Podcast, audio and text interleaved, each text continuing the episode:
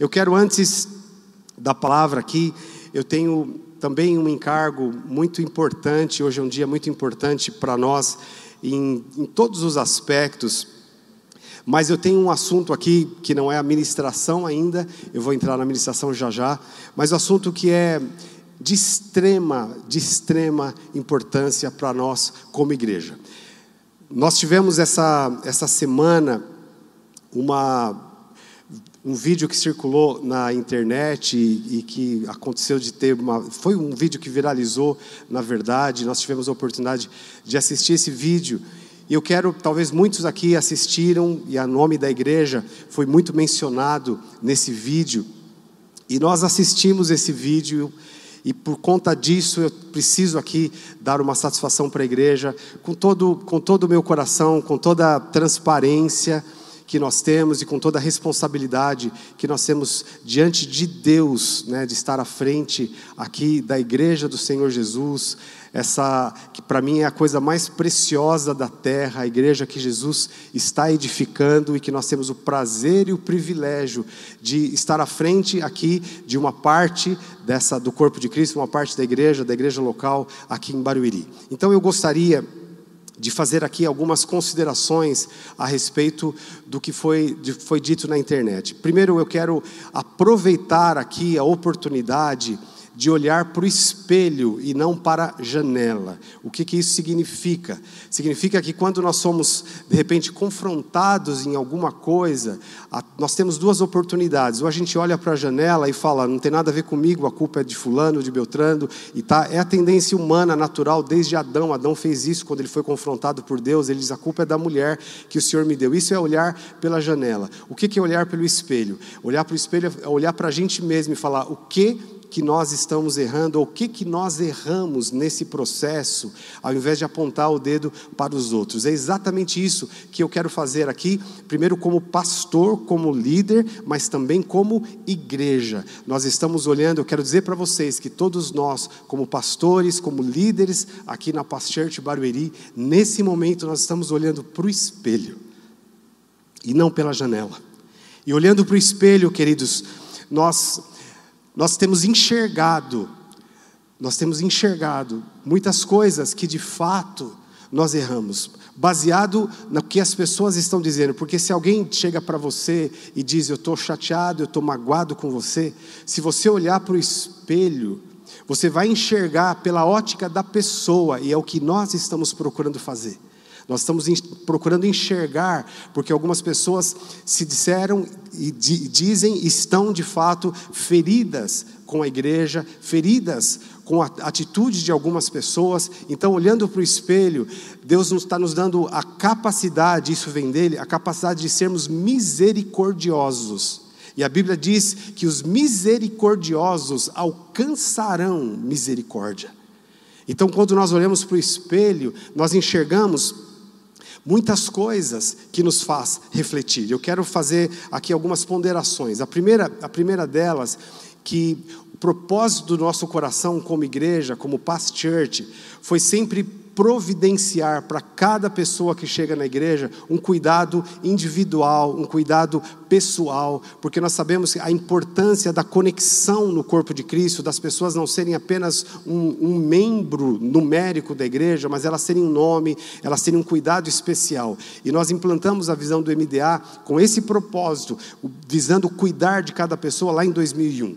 Mas alguns anos atrás, eu não estava no Brasil, o pastor Eibe veio a público e ele identificou e ele pediu perdão, porque dentro dessa estrutura, por mais que a nossa intenção foi muito boa de encaixar cada pessoa num cuidado individual, dentro dessa estrutura, o que, que aconteceu? Eram muitas vezes eram pessoas imaturas cuidando de outras pessoas feridas. E aí o que, que acontece? A ferida muitas vezes aumenta. Então nós percebemos que dentro dessa estrutura, por mais que nós queríamos providenciar discipulador para cada pessoa que chegasse. A pessoa chega hoje, se converte, ela já tem um discipulador. Nós não tínhamos uma, uma, um estoque de discipuladores, de pessoas maduras, pessoas testadas e treinadas para cuidar individualmente dessas pessoas. Então, nesse processo de crescimento, aconteceu muitas coisas de, de pessoas se sentirem feridas, se sentirem pressionadas. E alguns anos atrás, eu não sei exatamente quando, o pastor Eibe veio a público, o pastor Eibe é o nosso líder, o líder da Past Church, ele veio a público se retratar e dizer: Nós erramos com isso, e por conta disso nós estamos, o pastor Eibe disse na época, nós estamos reformulando essa estrutura da visão do MDA, nós não abrimos mão de pastorear, de cuidar de cada pessoa, mas isso vai ser feito de uma outra forma, e desde lá, se não me engano, 2015, 2016, a Past Church tem passado por todo um processo de reestruturação, porque nós somos um organismo vivo e nós precisamos, como organismo vivo, nos ajustar com o tempo. E esse ajuste dentro da visão do MDA tem sido feito ao longo dos anos e eu sou muito grato a Deus pela sensibilidade da nossa liderança e essa capacidade de olhar no espelho e falar: isso aqui precisa mudar, porque a igreja é do Senhor Jesus, mas nós estamos aqui e nós temos as nossas limitações, mas o errado é a gente nunca admitir que nós temos limitações e que nós temos erros. Então o pastor Eibe ele veio a público e fez isso, fez essa retratação. E alguns anos atrás, agora falando de Past Church Barueri, eu alguns anos atrás, eu me lembro quando eu fiz 50 anos, eu entrei numa, numa, numa crise diante de Deus, porque algumas pessoas tinham passado pela igreja, aliás, várias pessoas, e tinham se afastado da igreja. E durante esse tempo, eu passei quase sete anos é, fora da liderança da igreja, mas sempre acompanhando, e a igreja foi muito bem liderada pelos líderes que estavam aqui, mas nunca saiu do meu coração essa, esse compromisso e essa esse desejo de ver o que Jesus diz, que Jesus diz lá em João 17: Eu cuidei, eu guardei e nenhum se perdeu, a não ser Judas, né, obviamente. Mas Jesus tinha essa responsabilidade. Como igreja, nós também temos e continuamos tendo com as pessoas que estão aqui dentro e com as pessoas que porventura passaram aqui e hoje não estão com Jesus mais ou não estão fixados numa igreja mais. Nós continuamos tendo responsabilidade com essas pessoas. E esse, e eu há muito tempo atrás, não muito tempo, né? Senão vocês vão achar que eu sou muito velho. Quando eu fiz 50 anos, não faz muito tempo isso, eu entrei numa crise nesse sentido de eu sentir isso no coração, de, de orar mais especificamente sobre isso. Mas eu não tinha entendido exatamente o que, que tinha acontecido no coração de, de algumas pessoas. E quando esse vídeo especificamente veio à tona, muitas coisas vieram à, à luz e eu tive a oportunidade, dizendo aqui para os irmãos, de conversar com, com a pessoa que, que fez esse vídeo, e nós tivemos uma reunião muito boa, de poder pedir perdão por aquilo, porque nós, somos, nós nos identificamos com as feridas, nós nos identificamos com a dor das pessoas, a gente não vai nunca desprezar a dor de ninguém, e uma das coisas que foi muito importante para nós foi a transparência, ainda que veio através de um, de um meio de comunicação, mas veio ali a transparência, mas no pessoal, nós pudemos ter uma conversa muito produtiva, que nos ajudou demais, está nos ajudando a enxergar, a entender o coração das pessoas, porque nós não estamos aqui para servir a nós mesmos, nós estamos primeiro para servir a Deus, o propósito de Deus, mas o propósito de Deus passa pela vida das pessoas, passa pelo cuidado, passa por se identificar com a dor das pessoas. Então, esse, tudo isso nos abriu a oportunidade de vir aqui a público, de pedir perdão se alguém se sentiu ferido, ofendido ou pressionado por nós, ou pela igreja, ou por qualquer pessoa, qualquer líder aqui, nós temos aqui com todo o nosso coração, com toda a transparência, dizer para vocês: nos perdoe. Nos perdoe. Se tem alguém aqui que passou por qualquer coisa que não, não condiz com aquilo que a palavra de Deus diz, nós temos que reconhecer que estamos errados e não vamos nos justificar, nós queremos pedir perdão, porque nós estamos aqui para viver aquilo que a palavra de Deus fala, aquilo que a palavra de Deus diz. Eu quero que você tenha muita segurança nisso. E nós estamos abertos para conversar com todas as pessoas que se sentiram feridas, porque a, a, Bíblia fala: se nós temos, andamos na luz, nós temos comunhão uns com os outros, e o sangue de Jesus nos purifica de todo pecado. E a luz aqui eu quero trazer por transparência, por olhar nos olhos e falar: isso daqui me fez mal, isso aqui me machucou, essa atitude me machucou. Então, para que nós tenhamos comunhão, nós precisamos ter transparência, nós precisamos ter transparência. Eu quero dizer para você aqui com todo o meu coração: nenhum líder dessa igreja Nenhum líder é infalível, mas também nenhum líder é intocável. Inclusive, eu, eu me coloco nessa posição. Muitos sabem, dentro da história da, nossa, da história da nossa igreja local, em 2010, nós transicionamos essa igreja e nos conectamos com a Paz Church com um propósito. Não era o propósito de fazer parte de uma denominação, mas o propósito de ter alguém para quem prestar contas como líder da igreja. Eu era o líder da igreja e eu não queria, eu não queria ser a última palavra na igreja. E nós temos dentro da estrutura da, da Past Church que prestar contas, isso é saudável. Eu creio que um líder, ele só é confiável se ele tem alguém para quem prestar contas. E o que, que isso significa? Não só eu presto contas para os meus líderes, mas eu digo isso para você, qualquer membro da igreja, se por acaso eu tiver errado e se eu não me arrepender, se eu não me, me for humilde diante dos meus erros, Qualquer pessoa tem liberdade e autoridade de chegar até o meu líder e fazer isso, e denunciar, e falar. Sabe por quê, queridos? Porque nós não estamos aqui para edificar a igreja para nós, nós estamos aqui para edificar a igreja para o Senhor Jesus. Todos nós aqui, inclusive eu, nós somos servos do propósito de Deus. Aqui ninguém é maior, ninguém é menor, nós só temos funções diferentes funções diferentes. Então nós estamos no mesmo, no mesmo barco maravilhoso, caminhando em direção ao propósito eterno de Deus e sendo aperfeiçoado dia a dia. Então ninguém, homem nenhum, pode ser obstáculo para isso. Eu quero que você entenda isso com muita, com muita clareza. Ninguém é intocável. E eu quero então aqui reafirmar com o nosso compromisso de pastorear o rebanho de Deus, como a Bíblia fala, sem ser dominador do rebanho, porque o rebanho não é meu, é dele. E não fazemos discípulos para nós, nós fazemos discípulos para Ele. E como nós fazemos discípulos para Ele, eu quero dizer para vocês, como pastores, a Bíblia diz que nós vamos dar conta de todo o rebanho de Deus como pastor, porque não é meu, não é meu é dele. Então aqui ninguém pertence a ninguém. Nós estamos conectados no corpo de Cristo, mas todos nós somos servos dele. E o nosso propósito é fazer essa caminhada glorificando o nome dele. Mas por sermos imperfeitos, por corrermos o risco de cometermos falhas, nós queremos aqui fazer um, um trato e uma aliança com vocês, uma aliança de transparência seja com quem for, que é exatamente o que Jesus deixou claro lá em Mateus 18: se você ver o seu irmão, ouvir o seu irmão pecar ou errar, vai e aborda o seu irmão. Se ele consertou, ok, porque existe a, a, disponibilidade de pedir perdão, mas também de outro lado a disponibilidade de perdoar, que é o que nós temos que sempre carregar na bagagem. Mas se alguém não se arrepender e continuar a praticando aquilo que prejudica o corpo de Cristo, o que, que Jesus diz? Jesus fala, vai e leva mais uma pessoa. E em última instância, Jesus fala, vai e chega na, na igreja. Sabe por quê? Não é porque nós queremos apontar os dedos, o dedo uns para os outros, mas nós queremos curar e salvar uns aos outros, mas nós queremos preservar a integridade e o testemunho da igreja do Senhor Jesus. Essa é a responsabilidade que nós temos. Nós não queremos jamais que a igreja seja difamada. E nós sabemos que vão chegar, vai chegar momento e já chegou, já chegou esse momento onde a igreja vai ser perseguida de muitas formas, mas se for perseguida, que nós sejamos perseguidos por falar a verdade e a palavra de Deus, não por causa dos nossos erros. Se for por causa dos nossos erros, o que, nós temos que fazer? Nos arrepender. Agora, se for por causa da palavra de Deus, Jesus diz que nós temos que nos alegrar.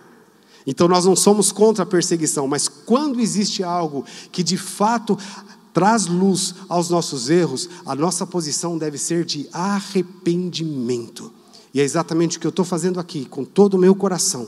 E nós estamos sim procurando muitas pessoas e conversando com todas as pessoas. É uma orientação que eu tenho dado a todos os pastores aqui, de nós darmos ouvidos para as pessoas, para entender a dor das pessoas. Se alguém foi machucado, se alguém foi marcado, por favor, nós queremos ouvir.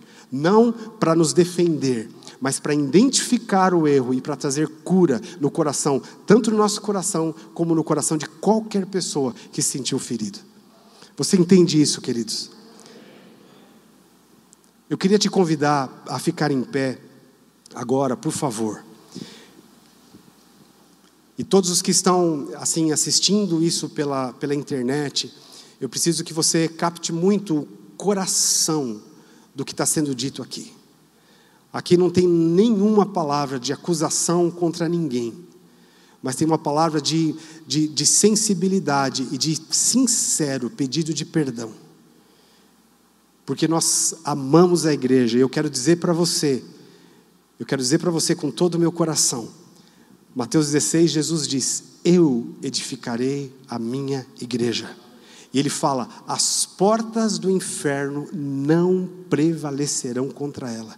Então eu quero que você tenha consciência e que você ore por isso junto comigo, que nós estamos passando por esse processo e é um processo muitas vezes dolorido, mas é um processo glorioso de cura. E o que vai redundar disso tudo, eu quero que você escreva isso se você quiser, mas nós vamos viver como igreja, o maior avivamento que nós já vimos. Tenho convicção disso, o Espírito Santo tem falado isso no nosso coração. Nós temos orado pela igreja, porque nós queremos, Senhor, faça, faça a tua vontade. Mas um avivamento, ele é precedido por um quebrantamento, ele é precedido por arrependimento, ele é precedido por oração. Então nós não vamos nunca, em nome de Jesus, levantar o dedo acusador uns contra os outros mas nós vamos levantar a nossa voz de clamor diante de Deus. E para as pessoas nós vamos liberar misericórdia, nós vamos liberar perdão e nós vamos nos colocar como uma posição de humildade. E deixa o Espírito Santo vir, irmãos, porque nós vamos ver um grande mover de Deus como nós nunca vimos antes, no nome de Jesus. Então eu quero te convidar agora a fechar os olhos e nós vamos orar. Nós vamos orar agora pela igreja, vamos orar por essa situação. Eu quero te convidar aqui a abrir a sua boca e começar a clamar diante de Deus agora, porque nós fazemos parte dessa igreja. Aleluia, Jesus.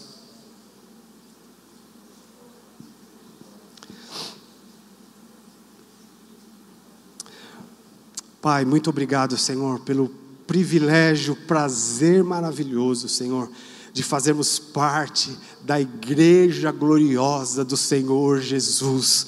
Obrigado por fazermos parte, Senhor, ó Deus, desse projeto maravilhoso que o Senhor tem feito sobre a terra. Mas nós queremos aqui diante de Ti, Senhor, te pedir perdão, Senhor, porque muitas vezes, Senhor, as nossas fraquezas, muitas vezes, Senhor, os nossos, a nossa fragilidade, Senhor, os nossos, as nossas imperfeições, elas servem de obstáculo, Senhor, para esse avanço da igreja. Mas nós estamos aqui diante de Ti, Senhor, reconhecendo isso e te pedindo perdão, pedindo, Senhor, que o Senhor nos aperfeiçoe como igreja. Nós queremos de fato e de verdade, ser luz para o mundo, Senhor, e sal da terra. Por isso nós clamamos, Senhor, que o Espírito Santo traga, Senhor, esta, este posicionamento, Senhor, em nós, ó Pai, de humildade, Senhor, ó Deus, de pedir perdão, de caminhar a segunda milha, Senhor, de perdoar uns aos outros, de orar uns pelos outros, de curar uns aos outros, de amar uns aos outros, de fortalecer uns aos outros, como a tua palavra diz, Senhor, isso glorifica o teu nome, que o mundo possa ver, ó Pai, a, Senhor, a unidade, o amor, ó Senhor, e a tua palavra diz que o mundo creria em Ti, Jesus. Por isso nós clamamos que o Senhor traga este mover entre nós. Nós oramos a Deus por cada pessoa, Senhor, que porventura se sentiu ferida, Senhor, na igreja, com qualquer atitude de qualquer pessoa. Ó Deus, nós te pedimos, traz cura nesses corações, Senhor. Traz, ó Deus, restauração, Senhor, nessas vidas, para que ninguém fique, Pai, fora do seu propósito, fora, fora, Senhor, da tua vontade, fora, Senhor, da conexão com a tua igreja. Nós clamamos por isso, Senhor, com todo o nosso coração, e eu abençoo a vida de cada pessoa que o Senhor tem nos dado. Obrigado, Senhor, que o Senhor tem confiado a nós, e nós queremos, ó Deus, ser, ó Deus, servos fiéis, ó Deus, que cuidem bem, que cuide bem, Senhor, do teu rebanho, cuide bem, ó Pai, Senhor, desse tesouro maravilhoso que é a igreja, nos capacita para isso isso, Pai. Nós te pedimos isso no nome de Jesus, Senhor. Amém, amém e amém. Glória a Jesus. Glória a Jesus. Amém. Que o Senhor seja exaltado e glorificado no nome de Jesus. Os irmãos podem se assentar.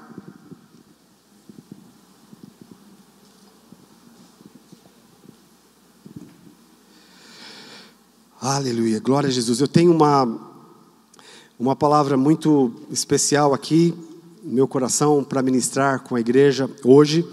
Além disso, que eu sei que o Espírito Santo já está fazendo em nós, é tão gostoso isso. Mas essa palavra tem como tema é, a arma secreta de Deus. Deus tem uma arma secreta, tinha uma arma secreta que foi revelada, e eu quero trazer essa revelação para você aqui. Nós vamos juntos aqui ler Gênesis capítulo 3, versos 14 e 15. que diz assim: Então o Senhor disse à serpente: Visto que isso fizestes, maldita és entre todos os animais domésticos e és entre todos os animais selváticos, rastejarás sobre o teu ventre e comerás pó todos os dias da sua vida. Porém, inimizade, inimizade entre ti, serpente, e a mulher, entre a tua descendência e o seu descendente. E este te ferirá a cabeça, e tu lhe ferirás o calcanhar. Nós bem sabemos que esse texto Aqui foi uma fala de Deus, logo após o pecado, onde Deus foi tratando individualmente com os, os agentes envolvidos no pecado, que foi Adão, Eva e a serpente que é a figura ali de Satanás. Então, aqui esse versículo é parte desse tratamento onde Deus foi individualmente tratando e dizendo para cada um qual seria a consequência do pecado. Mas eu quero aqui firmar e fixar a nossa ministração em cima da palavra que Deus disse à serpente, que a serpente, primeiro que a serpente teria inimizade com a mulher, o diabo teria inimizade com a mulher. E a gente sabe que o diabo, a palavra Satanás, ele é adversário. Ele é adversário de todo o propósito de Deus, tudo que é vontade de Deus, tudo que é o projeto de Deus, o diabo se levanta como adversário. Por isso que Jesus disse que ele veio matar, roubar e destruir. Então Satanás é adversário. Só que ele é adversário de todo o propósito de Deus, mas da mulher especificamente, Jesus disse que além dele ser adversário, ele teria uma, uma, uma implicância pessoal com a mulher. E por que isso? Por causa de uma palavra profética que Deus deu aqui, logo depois do pecado. E Deus disse para a serpente: Você, serpente, Satanás, vai ser esmagado através do descendente, do fruto da mulher. O diabo não sabia o que era isso, estava escondido em mistérios, mas a partir daí, em todas as gerações, a gente percebe que a mulher ela foi perseguida, mal compreendida, e muitas vezes o diabo começou a usar aquilo que era a beleza da mulher, aquilo que Deus colocou na mulher, usar contra ela própria. O poder, por exemplo, de sedução, o poder, o sexo em si, a mulher passou a ser um objeto vista pelo mundo como objeto sexual. Em todas, em todas as gerações isso aconteceu. E muitas vezes o diabo usava isso na própria mulher, que a mulher usava esse poder de sedução para destruição. Mas a Bíblia mostra claramente que a nossa luta não é contra carne e sangue, a gente precisa saber enxergar o pano de fundo que há por trás disso. A mulher, aquilo que era também a beleza da mulher, que é a fragilidade, e a fragilidade eu não estou colocando aqui no sentido pejorativo e como um defeito, mas como uma, como uma virtude. Você pega, por exemplo, uma, uma joia, não tem nenhuma joia que seja algo para ser pisado, uma joia para ser guardado, é para ser tratado com, com honra. E Deus fala disso nesse aspecto da mulher. Mas essa fragilidade da mulher levou o homem, sendo usado por Satanás, a pisar. Quantas mulheres, quantas mulheres sofrendo fisicamente, emocionalmente, sendo desprezadas, sendo machucadas na história da humanidade. Isso gerou o quê? Gerou uma autodefesa da mulher. Para mim, o feminismo é uma resposta da mulher, e é claro isso, é uma resposta da mulher a esse tipo de tratamento. Só que isso não, esse tipo de tratamento vem do inferno. Não faz parte do projeto de Deus, porque o projeto de Deus para a mulher, nós vamos ver aqui, é algo muito especial, muito lindo. Mas aí, as, a, humanamente, vieram as respostas a, essa, a esses ataques e a essas aflições da mulher, e nós vemos hoje, mais do que nunca, um movimento feminista muito forte sendo levantado. E o que é um movimento feminista? É você pegar, por exemplo, uma, uma joia e você blindar esta joia, aquilo que era para ser lindo, aquilo que era para ser é, ter a sua fragilidade que faz parte da sua beleza, assim como você pega, por exemplo, uma flor, uma flor é frágil, Mas se você revestir essa flor de chumbo, por exemplo, ela vai deixar de ser flor, ela vai ser uma coisa muito resistente, mas vai perder a sua beleza. Isso tudo é uma resposta que a própria mulher tem buscado para se defender dessa agressão que está na, na, origem aqui, na inimizade da serpente com a mulher, que em suma é fruto do pecado. É fruto do pecado. Então, as lutas que existem ao longo do tempo, e eu não vou passar por tudo isso, não temos tempo, mas todos conhecem a história, a história das mulheres. Mas diante de tudo isso, queridos, nós temos um outro cenário acontecendo, que é isso que eu quero destacar que todas as vezes, todas as vezes na Bíblia, e eu quero dizer que todas as vezes na história atual também, que uma mulher se consagra a Deus, algo grandioso acontece. Uma mulher consagrada a Deus, ela é uma arma poderosa nas mãos de Deus para se vingar da serpente. Há um poder sobre a vida da mulher especial eu sei disso, eu vivi isso dentro da minha casa com a minha mãe. O poder que havia na vida daquela mulher, de em consagração e aliança com Deus, é algo indescritível.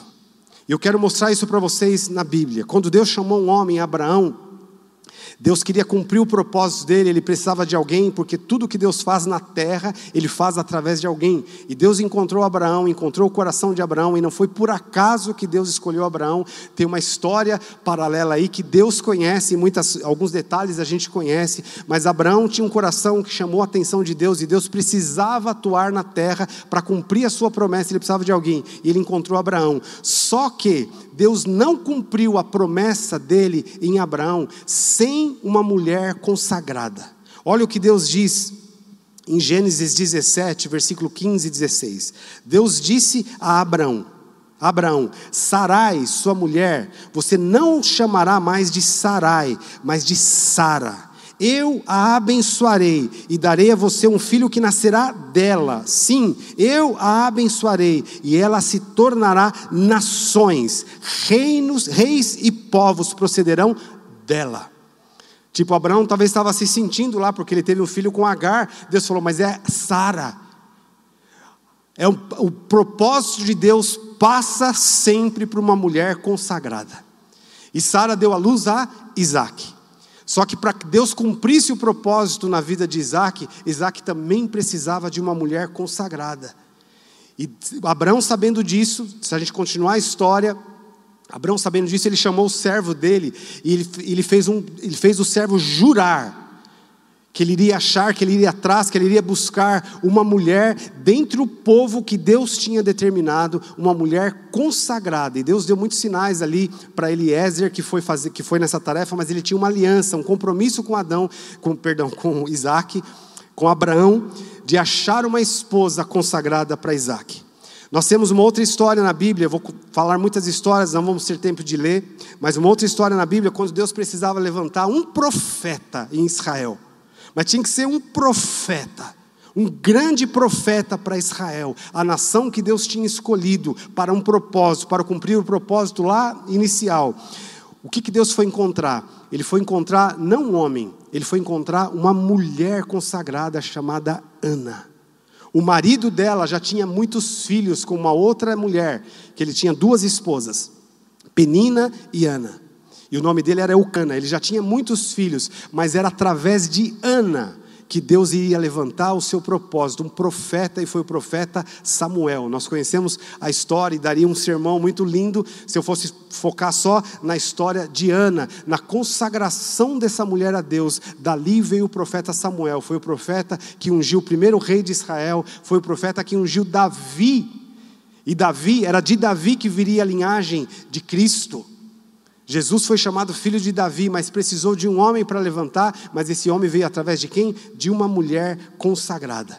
E por último aqui, eu não poderia deixar de falar quando finalmente Deus iria cumprir a promessa que ele fez lá em Gênesis 3, de esmagar a cabeça da serpente.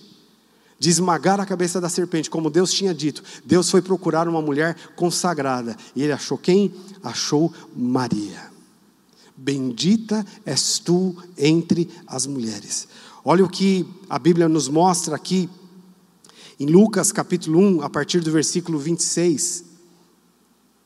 Diz assim, 26 a 38. No sexto mês, o anjo Gabriel foi enviado por Deus a uma cidade da Galiléia chamada Nazaré, a uma virgem que estava comprometida a se casar com um homem da casa de Davi, cujo nome era José. A virgem se chamava Maria.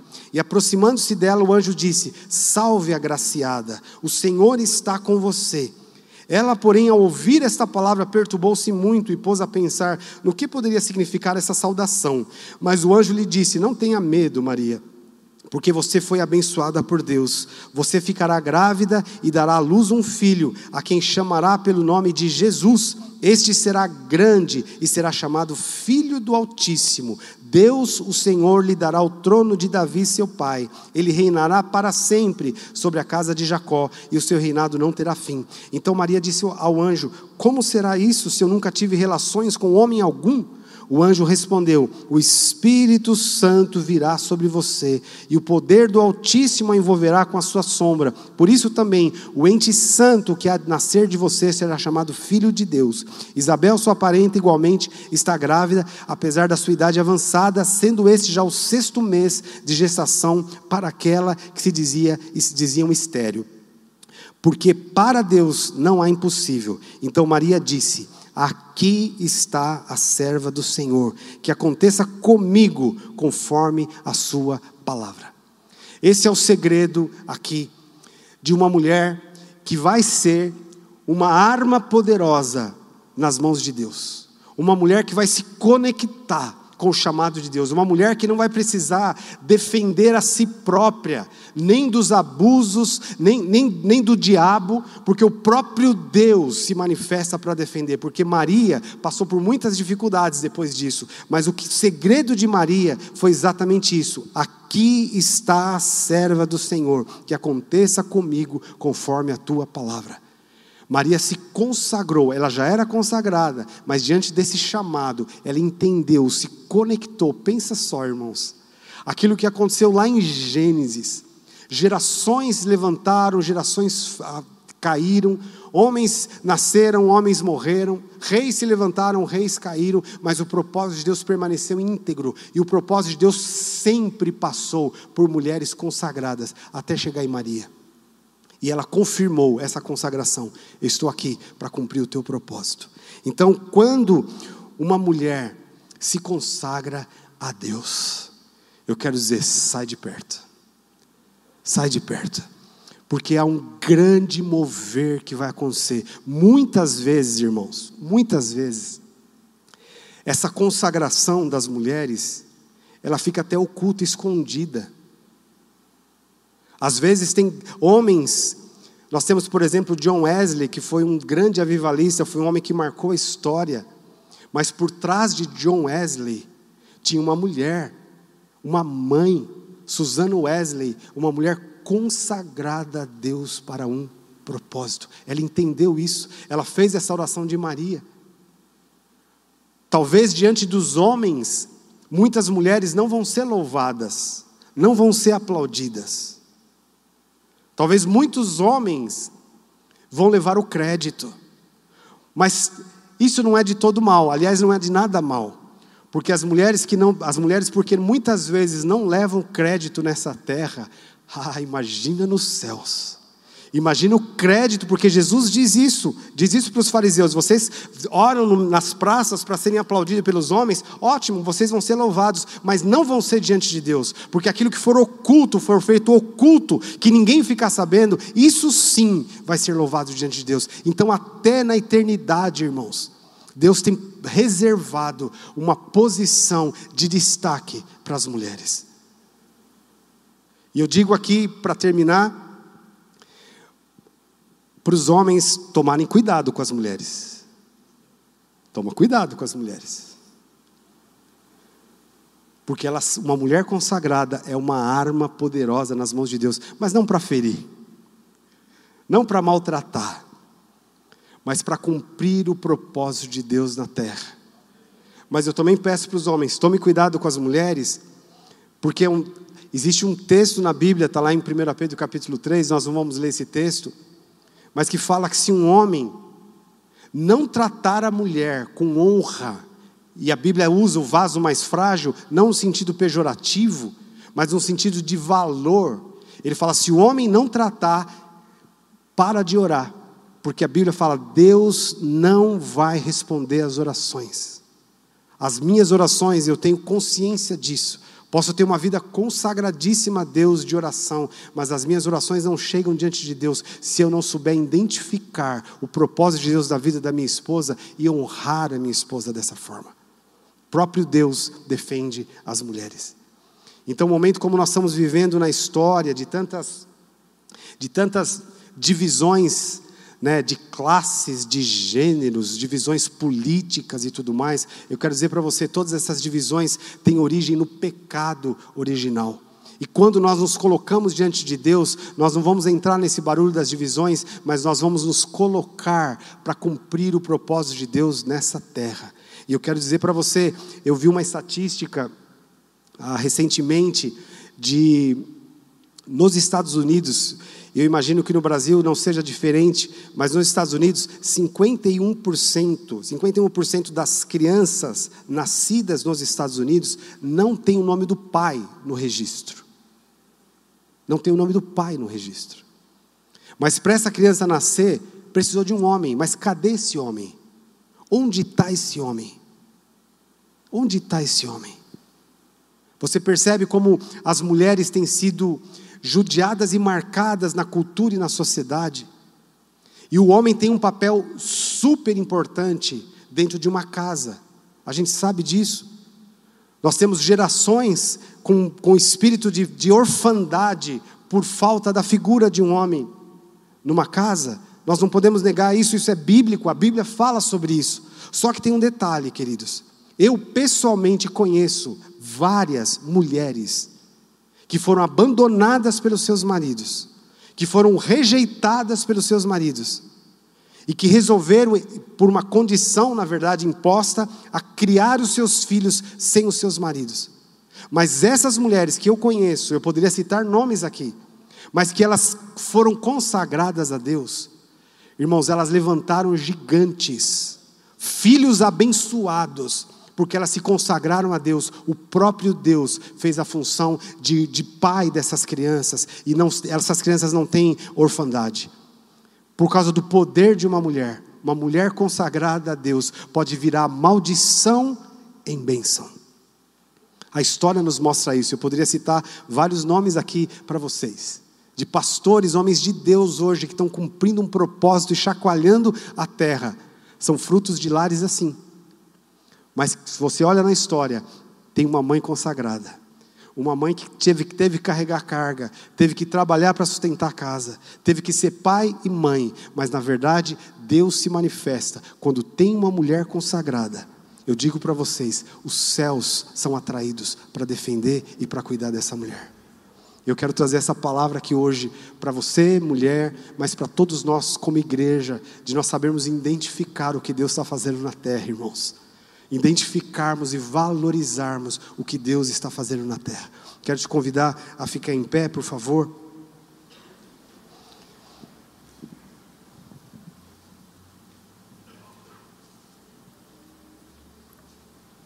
E eu creio que Deus está levantando um, um, exército de mulheres, e não só mães, obviamente. Porque algumas não são, e talvez não serão mães, eu não sei. Mas para Deus não há diferença, porque conheço mulheres que nem se casaram, nem se casaram, mas que estão chacoalhando a terra, ou chacoalharam a terra, porque estavam consagradas ao Senhor. Então há algo que Deus está fazendo na terra, e nós precisamos estar alinhados a isso, para nós não sermos engodados, laçados, ideologias malignas que nasceram no coração de Satanás, que tem uma inimizade terrível contra a mulher, porque ele sabe que uma mulher consagrada tem o poder e o potencial de pisar na cabeça da serpente. E nós queremos fortalecer, porque você tem os seus filhos, as mães aqui, porque eu sei, se você vê uma mãe e perguntar qual é o sonho de uma mãe que já tem filhos, Normalmente esse sonho está ligado ao destino dos seus filhos. Normalmente. e como uma mãe sofre quando o filho está fora do propósito de Deus. Mas eu quero reforçar aqui a sua fé, uma mulher consagrada a Deus. Atrai o mover de Deus, atrai o poder de Deus, atrai o favor de Deus, atrai o socorro de Deus. E assim Deus vai estar levantando famílias fortes na terra, no nome de Jesus. Então eu quero te convidar agora a fechar os seus olhos. Hoje é um dia de, de consagração, consagração familiar, consagração individual, pessoal. Você que é filho também, a Bíblia a Bíblia fala claramente, e eu sei que muitos, como filhos, estão entendendo hoje de uma forma um pouco mais profunda o poder de honrar pai e mãe. E a Bíblia é muito clara que é o primeiro mandamento com promessa: honra teu pai e tua mãe, para que você vá bem. Um filho que desonra a mãe, irmãos, deixa eu ser muito transparente com vocês aqui. Um filho que desonra a mãe, ele cai debaixo de maldição. A Bíblia diz: honra teu pai e tua mãe para que te vá bem viva muito tempo sobre a terra, significa que se não honrar, não vai viver bem, não vai prosperar, porque a mão de Deus não está sobre um filho desonrador. Então, se por acaso o, o que a sua mãe mais precisa não são presentes, né? O que vale a pena, né? Às vezes o filho gasta uma fortuna com presente com a mãe, e isso é muito bom. Mas é o dia a dia que nós demonstramos como filhos honra aos nossos pais. É o dia a dia que nós presenteamos os nossos pais.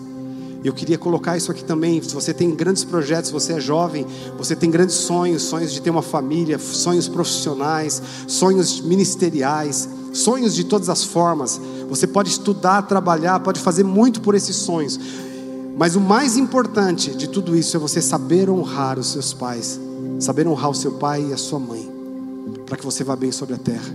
Então hoje é um dia de concerto nesse sentido também, que você possa sair daqui e você possa dar um abraço na sua mãe e se arrepender se muitas vezes você desonrou, se muitas vezes você não enxergou dessa forma.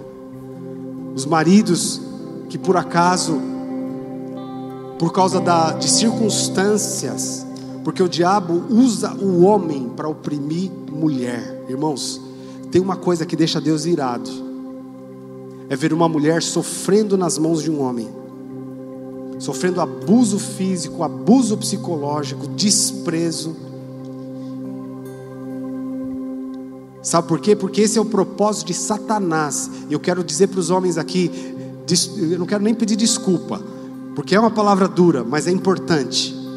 É importante. Homens, cuidado, cuidado para não ser instrumentos do diabo, para cumprir o propósito do diabo dentro da sua casa. A Bíblia fala que por isso que a Bíblia diz qual que é o mandamento no casamento para o homem? Ame as suas esposas como Cristo amou a igreja e a si mesmo se entregou por ela. Então, nós temos como homens duas opções: ou sermos o instrumento de Satanás para judiar da mulher, ou nós sermos o instrumento do céu para derramar amor na vida das nossas esposas, porque o amor que Deus fala do marido ter pela mulher não é amor humano, é como Cristo. Então, de onde vem esse amor? Vem de Deus, que é amor, e Ele capacita-nos para amar as nossas esposas. Ele capacita-nos para curar as nossas esposas. Ele capacita-nos para nós edificarmos junto com a nossa esposa as nossas casas. Então é um momento de consagração agora. Vamos fechar os olhos, por favor. Coloque a sua vida diante do Senhor. Seja você marido, seja você filho, seja você esposa, seja quem for. Se coloca diante do Senhor agora. Há algo que Deus vai fazer, algo que vai ser desencadeado nessa manhã, na sua vida, na, na sua casa, no seu destino, que passa por esse momento, momento de oração, momento de consagração. Há algo muito poderoso que Deus vai fazer. Eu sinto de dizer isso agora, no nome de Jesus. Então se coloque diante do do Senhor agora.